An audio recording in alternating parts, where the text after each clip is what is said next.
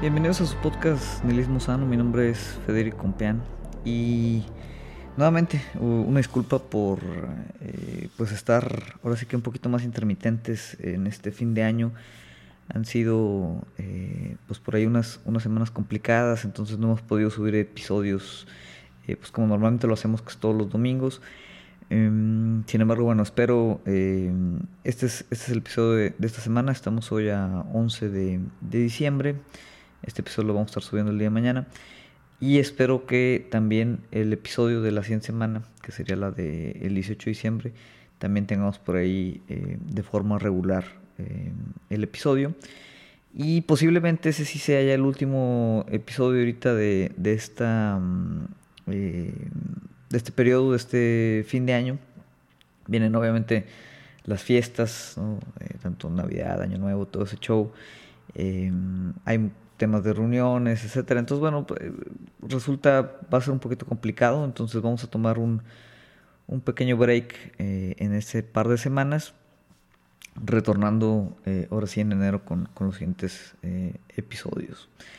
En cuanto al tema del día de hoy, bueno, lo pueden ver ahí en el título, vamos a hablar em, de lo que es el problema o, o, la crítica que hay detrás respecto a los temas de autoayuda, ¿no? ya sea los libros de autoayuda, eh, los coaches de autoayuda, los motivadores, este, la gente que da este tipo de cursos, tanto pues para todo el público como incluso a veces a nivel em, de, de, corporaciones, organizaciones, ¿no? Hay, hay, gente que se dedica a esta parte.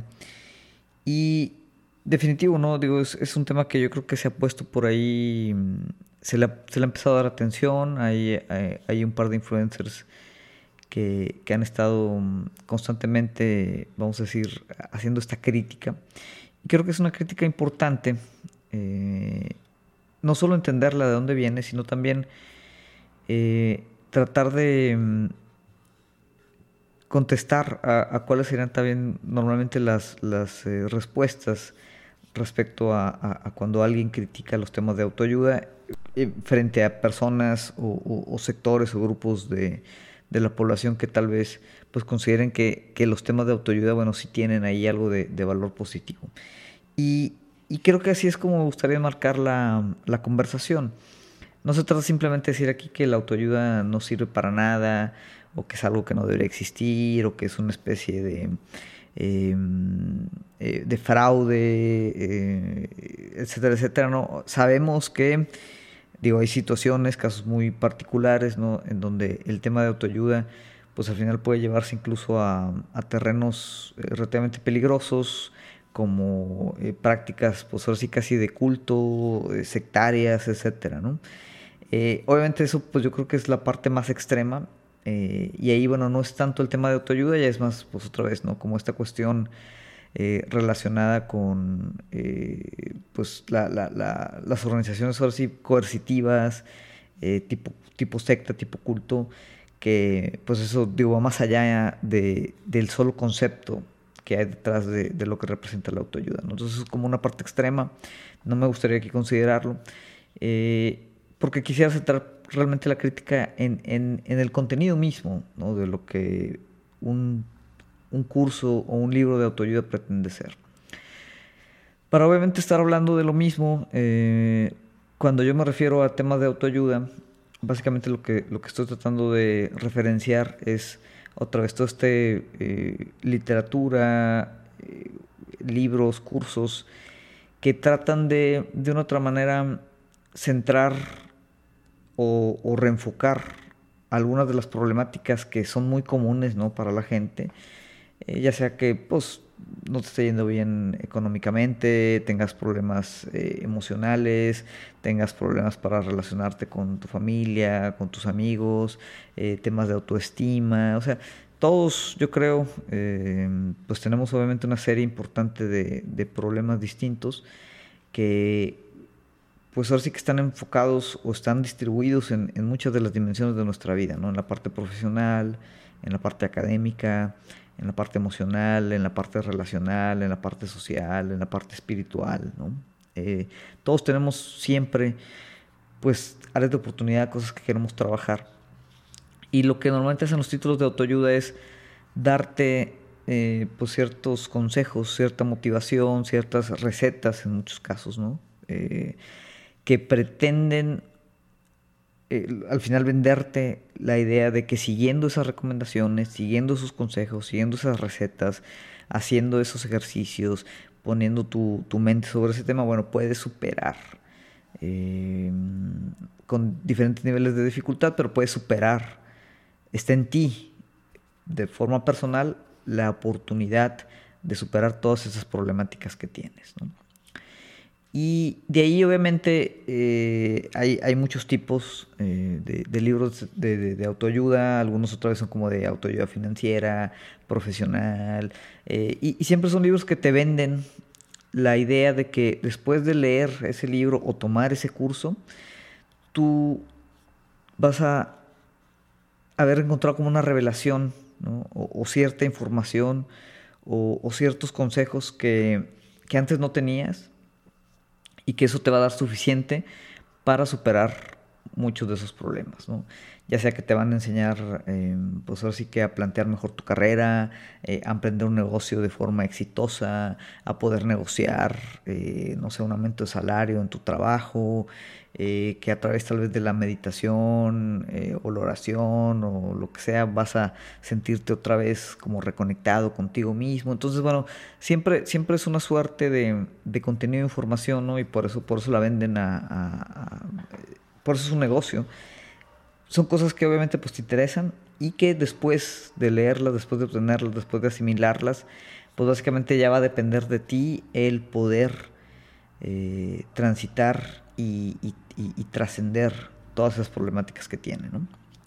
Eso es prácticamente lo que hablamos cuando hablamos de autoayuda. Ahora, ¿cuál es la diferencia eh, de un libro de autoayuda, un curso de autoayuda con, simplemente, pues ahora sí que estudiar algo, eh, aprender un conocimiento que, que tal vez sí te pueda también ayudar eh, o sea, ¿dónde estaría la diferencia, no? En decir, oye, pues esto es autoayuda o simplemente pues es, es información que estoy aprendiendo y que obviamente me va a ayudar y, puedo poner en práctica y con eso pues mejorar o, solucionar incluso algunos de mis problemas. Y yo creo que la, diferenciación es que la autoayuda se vende como una solución milagrosa. Vamos a suponer, eh, vamos a una analogía con el tema, por ejemplo, del ejercicio y las dietas y el tema de, pues tratar de, eh, estar saludable, ¿no? que también es como una tendencia muy, muy actual. Eh, ya hemos hablado de por qué, pero bueno, eso es, un tema distinto. pero bueno, en, en, esa parte, ¿no? cuando tú quieres estar en forma, bajar de peso, cuidar tu alimentación, obviamente hay, hay, formas de hacerlo, ¿no? puedes ir con un nutriólogo, con un profesional. Eh, que te va a dar ciertas dietas, te va a hacer ciertos estudios de tu cuerpo, ver el tema de tus hábitos y, personalizar pues un poquito eh, pues un plan con el que tú te sientas cómodo eh, y poco a poco puedas ir mejorando la forma en la que te alimentas, puedas ir mejorando tu forma física, puedas ir pues a través, a través del ejercicio y, la dieta, ir bajando de peso o, marcando tu abdomen o haciendo lo que tú quieras hacer. ¿no? Y obviamente es un proceso que requiere disciplina, requiere planeación, requiere dedicarle su tiempo, requiere algunos sacrificios y requiere principalmente tiempo eh, y constancia. Y al final puede que eh, obtengas por pues, los resultados que estás esperando, o al menos una mejora, ¿no? Te sientes mejor contigo mismo. Y eso, por ejemplo, pues yo creo que está perfectamente bien, ¿no? no hay, yo creo que ningún problema con esa parte.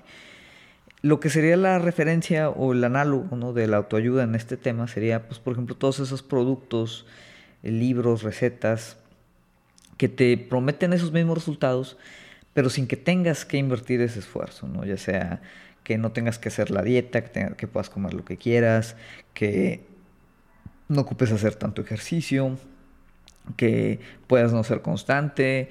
Y, y, y normalmente lo más importante es, la parte de velocidad, ¿no? O sea, que, que todo eso de manera muy rápida te va a dar resultados, ¿no? Vas a tomar alguna pastilla o te vas a poner una de esas madres que te dan toques y te haces ejercicio solo y en dos semanas ya, ya vas a estar ahora sí que marcado. La autoayuda es un poco así, ¿no? Eh, no se trata de, de, que te ofrezcan o te vendan ciertos elementos que sí te pueden ayudar a resolver algún problema, que sí te pueden dar pues eh, un panorama distinto o, herramientas adicionales que, en efecto te puedan ayudar a, a, mejorar tu cualquier problemática que tengas, sino que normalmente te venden como una receta eh, milagrosa, rápida, un secreto, así se llama tal cual incluso un libro, ¿no? que habla ahí de, como una metafísica y mafufa, eh, y, pues esos temas, ¿no? o sea, te, te, te, venden, te pretenden vender más bien, ¿no? como una, una solución. Ese yo creo que es el primer problema de la autoayuda, que es en ese sentido siempre muy, muy engañosa, y hasta cierto punto yo creo que extremadamente deshonesta. Eh, y, y, cuando criticamos la autoayuda, ¿no? muchos dirán, oye Fede, pero pues es que no seas tan negativo, los libros de autoayuda, pues como quiera, motivan a las personas, este, les, les generan cierta inspiración, los, los impulsan a ser mejor. Y yo creo que eso está muy bien. Que, que eso sea un negocio, bueno, pues eso es aparte, ¿no? Yo creo que, digo, no, no significa que, que pues la, o el, ayudar a la gente tenga que siempre ser un tema, eh, ahora sí, de... Eh, que tuviera que ser eh, gratis o que no pudieras, pues ahora sí que cobrar algún dinero si, si tú realmente pues haces un curso para ayudar a las personas, ¿no?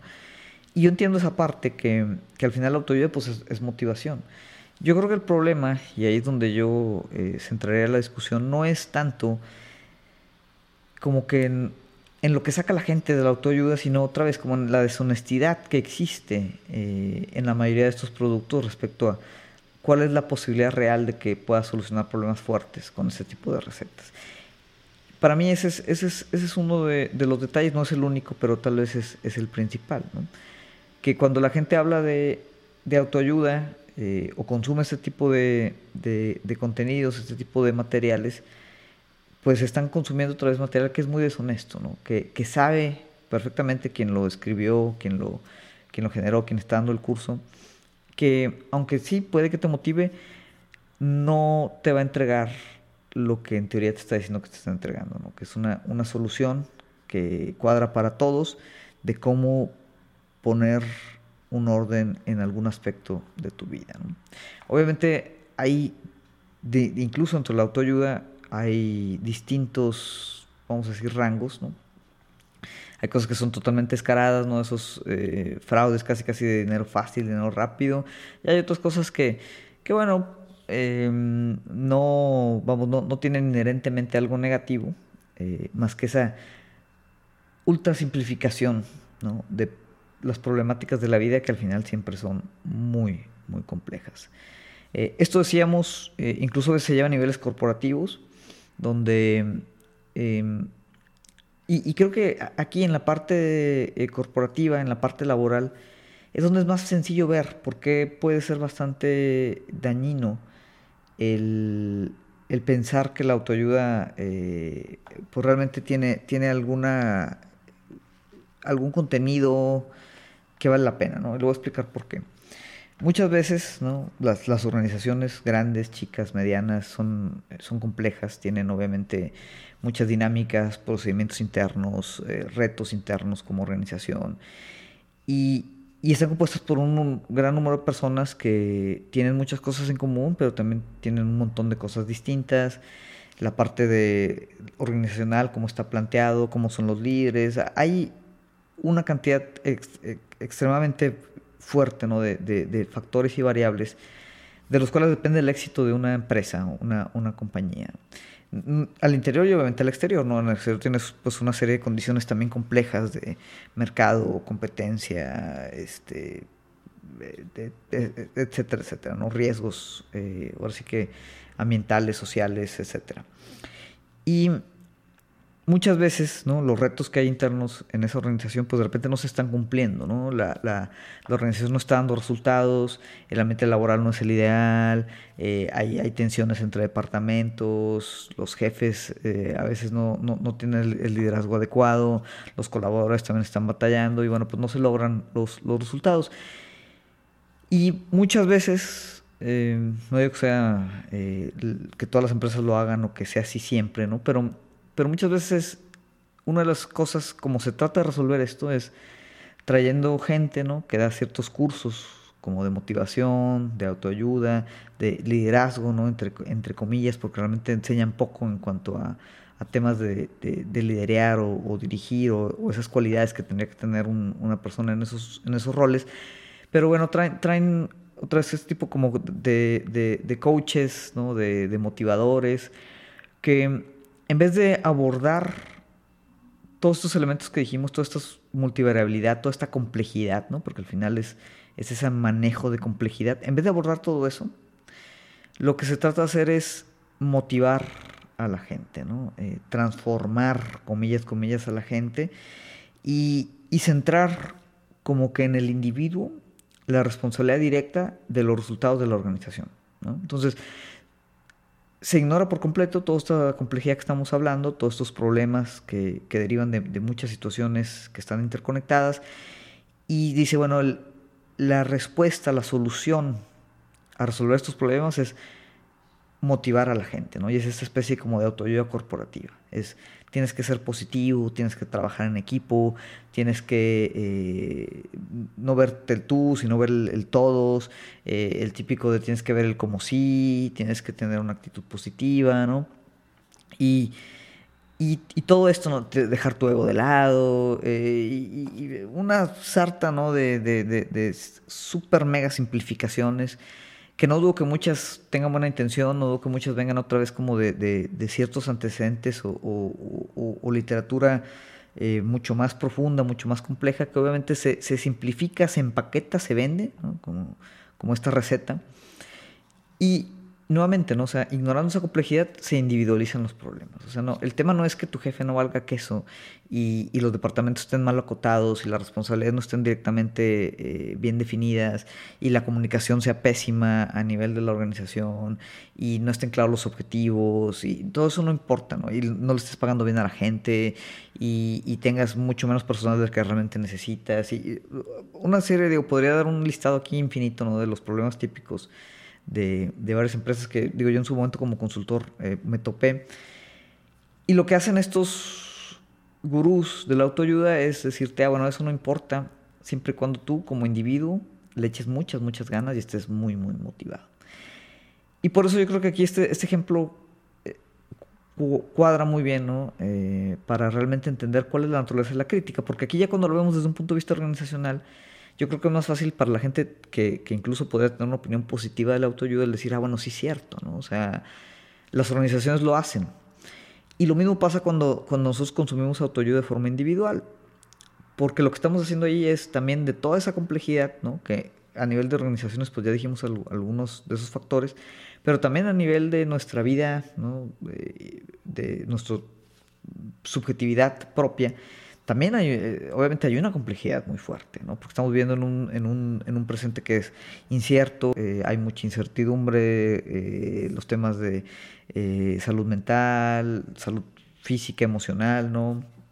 Están cada vez más, más complicados, la parte obviamente económica, social, política, o sea, hay una serie de problemáticas muy fuertes el tejido social mismo, los que vivimos en ciudades grandes, ¿no? Pues hay, hay, hay ciertos quiebres, eh, ya, no, ya no existe como esta em, unión comunitaria, eh, las familias están cada vez también más, más este, fragmentadas, más individualizadas, ¿no? Entonces hay una serie también de situaciones que, que, que tienen que ver con un montón de variables que nos tienen en, en, en, pues ahora sí que una, una condición eh, bastante, bastante delicada.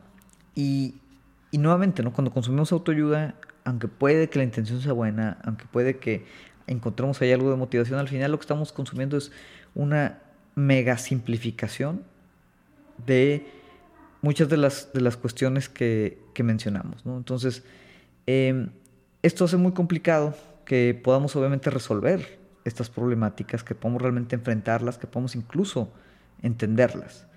Eh, ¿Por qué? Porque otra vez lo que estamos haciendo es simplificando, estamos este, individualizando muchas cuestiones que incluso pues no resultan individuales, ¿no? Son una, una cuestión ya, pues ahora sí que eh, colectiva, una cuestión a veces estructural, una cuestión este, pues que, que, es mucho más compleja de simplemente pues, motivarnos y echarnos ganas. Y ahí es donde yo creo que está el principal problema de la, de la, de la autoayuda. Entonces, Em, ¿cómo, ¿cómo aproximar eso? ¿no? Este, cómo, ¿Cómo observarlo? ¿Cómo, este, eh, vamos, ¿cuál, cuál es la opción? O sea, cuando, cuando nosotros hacemos una crítica de este tipo, ¿no? que al final pues no es más que una especie de diagnóstico, no es más que pues como una, una descripción, decir, bueno, ¿qué, qué podemos hacer? Eh, pues ahora sí con respecto a, a, todo este tema, eh, o, cómo podemos darle la vuelta tal vez a esta condición. La autoayuda siempre ha existido eh, y siempre, pues yo creo que va a continuar existiendo. Y lo que pueda derivar, ¿no? Estos tipos ya como de comercialización, incluso fraudes, sectas, cultos que, surgen directamente esta parte, pues también es algo que siempre va a estar, ¿no? Porque, porque es algo que es muy sencillo de, de que nosotros nos, nos creamos y, de que busquemos como ese tipo de soluciones. Y por eso es importante, yo creo, poder plasmar y ser muy críticos de todo este tipo de, de contenido, todo este tipo de, de, mercancía, todo este tipo de cursos, ¿no? Eh, y no precisamente con las ideas de, de, simplemente ser negativo y decir la autoayuda no sirve para nada. Porque yo creo que la motivación es importante, que, que los problemas que mencionamos no sean estructurales, sean complejos, no, no significa que nos tengamos que ir al otro extremo. Y digamos, ah, bueno, entonces nada de lo que hagamos como individuo sirve, no tiene caso echarle ganas para nada, eh, voy a simplemente pues, dejarme llevar en la inercia de la complejidad y, ahora sí que pues, será lo que, lo que sea, ¿no? Que ese sería caer en un nihilismo eh, mucho más profundo, mucho más apático, que tampoco sería yo creo que sano. No es el nihilismo sano que aquí tratamos de, de siempre eh, fomentar. Eh, es como por ahí una entrevista con eh, Juan Carlos Monedero, creo que es el nombre, es un, un, una personalidad ahí en España, ¿no? pero él decía, mm, el, el, optimista pues al final es, es como un idiota simpático y el pesimista pues es, es un idiota antipático. De lo que se trata al final pues es de no ser idiotas, ¿no? Entonces, eh, ahí yo creo que es donde está el, el, el meollo de esta crítica de tenemos que tener esa capacidad ¿no? de, evitar este tipo de cuestiones, no por lo que representan, ¿no? que ya lo explicábamos, pero por el, el hecho de que si, si, nosotros abordamos la autoayuda como algo genuino, pues lo que estamos haciendo es precisamente como ignorar o, negarnos a abordar la complejidad de estas situaciones. ¿no? Eh, la motivación, el, el, el, pensar positivo, ¿no? Yo creo que tiene ahí sus, sus, ventajas también. Pero también tenemos que ser, estar muy aterrizados y ser muy realistas, ¿no? Y ser muy... Eh, tratar de entender eh, y abordar sin miedo toda esta complejidad para realmente ver, bueno, qué es lo que está dentro de nuestro control, qué es lo que sí tenemos que dedicarle y echarle ganas, a qué tenemos que estar motivados a cambiar, ¿no? los hábitos obviamente, oye, pues otra vez, ¿no? O sea, alimentarnos bien, descansar, este, tratar de llevar pues un buen balance entre la vida laboral y la vida de familia, relacionarnos con nuestra comunidad, todo eso, o sea, eh, eh, todas esas cosas obviamente son positivas, ¿no? Y tenemos que buscarlas, pero también tenemos que entender que no todos estamos en la misma posibilidad de, de, de encontrar como ese, ese equilibrio de vida que, que nos permitiría hacer todo eso. Todos tenemos circunstancias diferentes, todos tenemos eh, temas diferentes, eh, estamos instaurados en, en, una estructura social incluso distinta, ¿no? Entonces, tú no puedes esperar que, mm, pues no sé, tal vez alguien eh, como yo, que tengo el privilegio a veces de incluso trabajar desde casa o ir a la planta, tengo un trabajo estable, eh, tengo la fortuna de tener pues una educación universitaria, este eh, vengo pues de un perfil, eh, yo creo que clase media, eh, financieramente cómodo. Entonces tengo muchos privilegios que, que me permiten a mí, sí, obviamente, que me sea más fácil que echándole ganas, pues mi vida pueda mejorar de forma circunstancialmente positiva, ¿no? En, varios aspectos. Y alguien que tiene que trabajar dos turnos, eh, que está 12 horas en el trabajo, que no tiene carro propio, eh, porque está en un sueldo de, salarios mínimos y esos dos turnos pues los, los, hace además con moviéndose dos, tres horas en, transporte público, que pues sabemos que está pésimo aquí al menos en Monterrey, eh, que llega y en su casa no tiene tal vez la, la infraestructura también para que pues él pueda de ahí descansar, hacer ejercicio, este, leer algunos libros, no tiene ni tiempo ni energía de hacerlo. Entonces, por más que él eche también igual de ganas que yo, pues para él va a ser obviamente más complicado tal vez encontrar ese balance de descanso, este, de vacaciones, de eh, convivencia familiar, eh, de ponerse a meditar, ¿no? Eh, todo ese tipo de cosas. Entonces, e, evidentemente, si, si vemos ese tipo de, de, situaciones, pues resulta clarísimo u obvio, ¿no? que pues no hay una receta eh, para, para, para, la autoayuda. O sea, ¿Por qué? Porque aquí tenemos problemas distintos.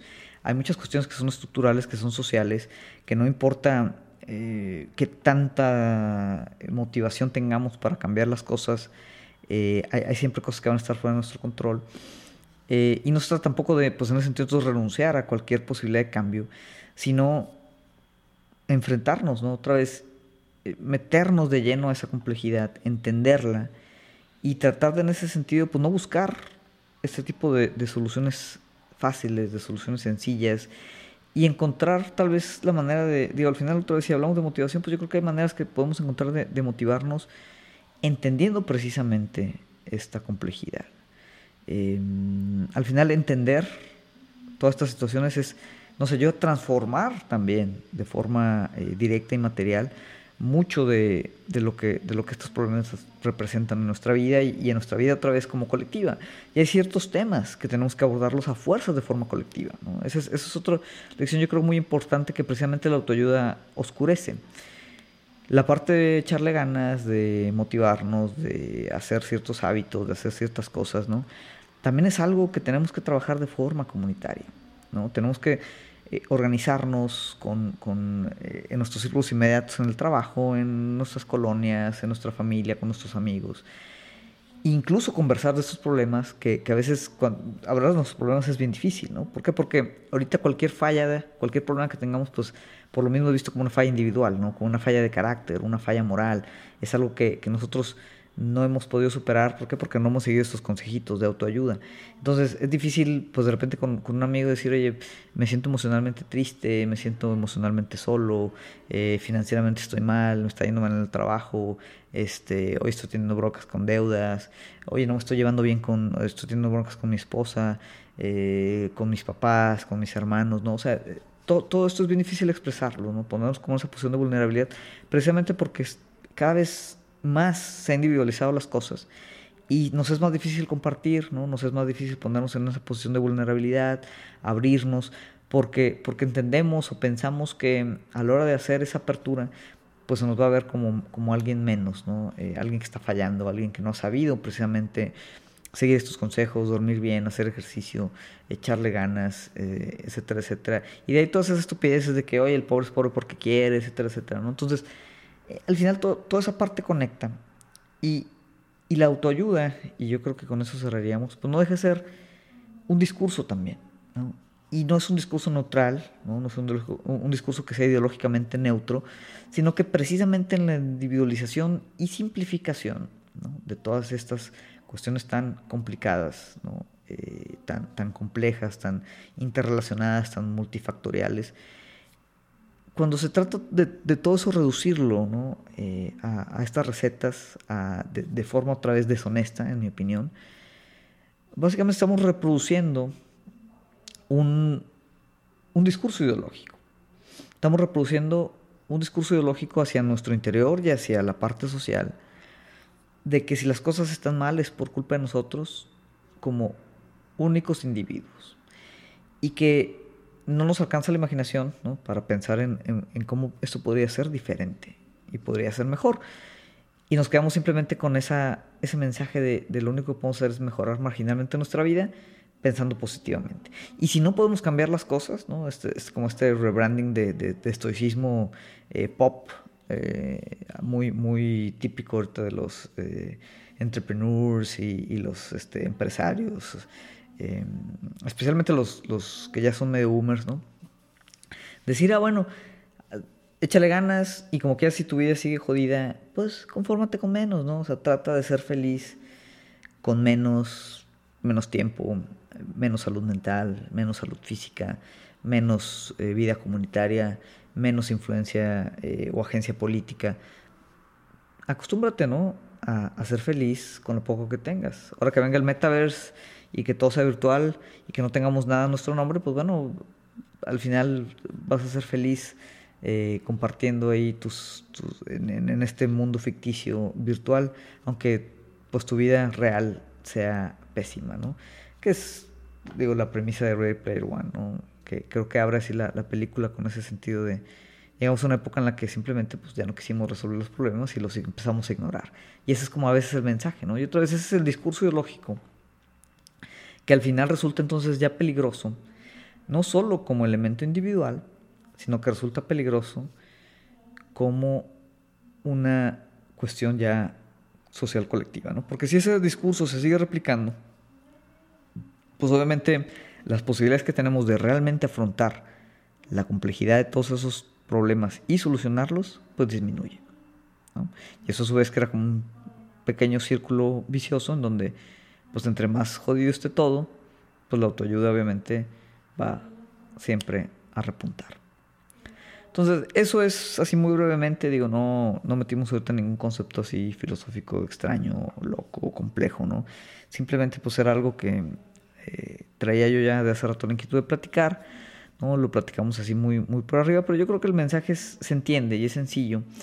Y, y abre un debate importante, ¿no? No sé si los que nos escuchan... Eh, pues así que leen algo de literatura de, autoayuda, han tenido ese tipo de cursos, ¿no? Eh, déjenos eh, ahí en los comentarios ver qué es lo que opinan al respecto.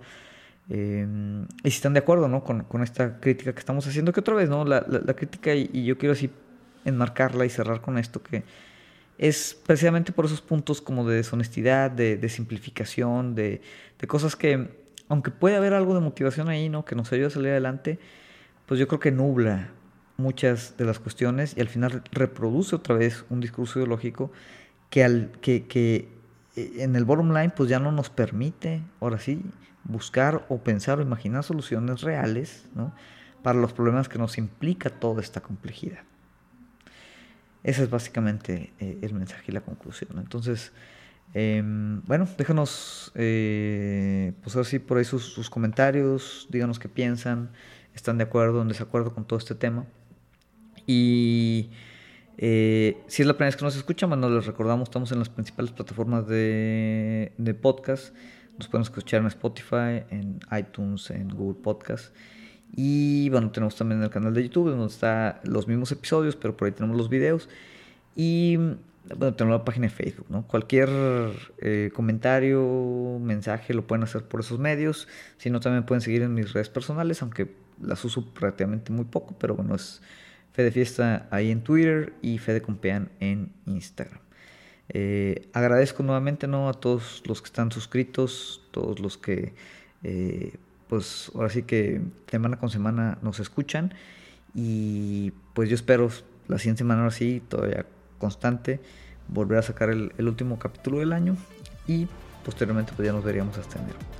Muchas gracias, por mi parte sería todo, nos vemos la siguiente semana.